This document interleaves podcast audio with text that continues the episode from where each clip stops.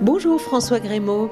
Bonjour. Vous vous emparez du personnage de Gisèle et on est dans la danse et pas que euh, dans la littérature.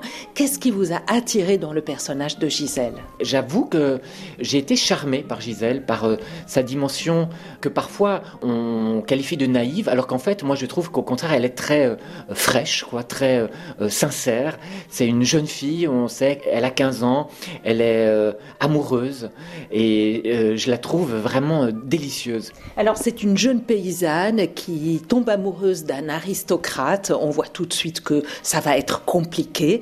Euh, le texte a été écrit par Théophile Gautier et c'est un prétexte aussi pour vous de parler du ballet classique et vous commencez le spectacle en disant que le ballet classique c'est un peu comme les vers, c'est artificiel.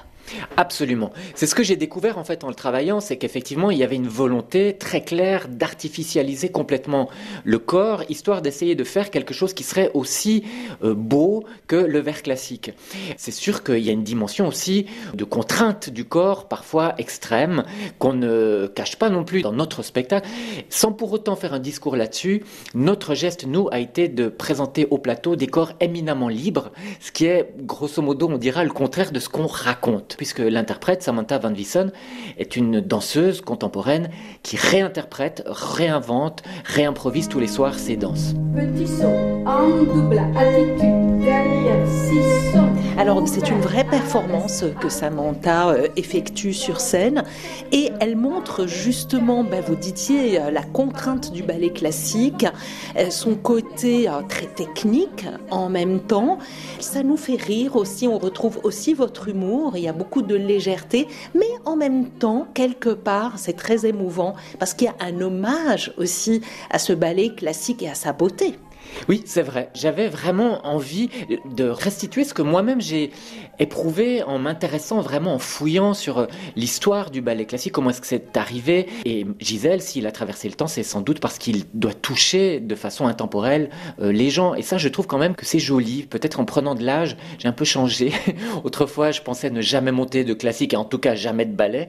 Et in fine, je me rends compte que tous ces gestes artistiques qui se suivent euh, au fil des siècles sont quand même à chaque fois euh, des chances inouïes pour nous autres spectateurs, spectatrices. Alors vous commencez aussi la pièce en disant que Gisèle, c'est l'effacement. Et euh, on termine, vous terminez la pièce avec l'effacement de la danseuse. Alors cet effacement, c'est quoi? C'est vrai que dans cette trilogie que, que, je monte autour de Phèdre, euh, Gisèle, puis bientôt Carmen, c'est quand même à trois fois des gestes d'hommes pour des femmes dans lesquels quand même à chaque fois les femmes disparaissent, euh, sont effacées, sont tuées, etc. On peut pas évidemment faire l'impasse de ce que ça peut vouloir dire. Oui, je, trouve que le mot lui-même il dit, il dit beaucoup. François Grémaud, donc Gisèle, deuxième volet de votre trilogie sur les grands personnages féminins après Phèdre avant Carmen. C'est au théâtre de la Bastille. Merci. Merci infiniment.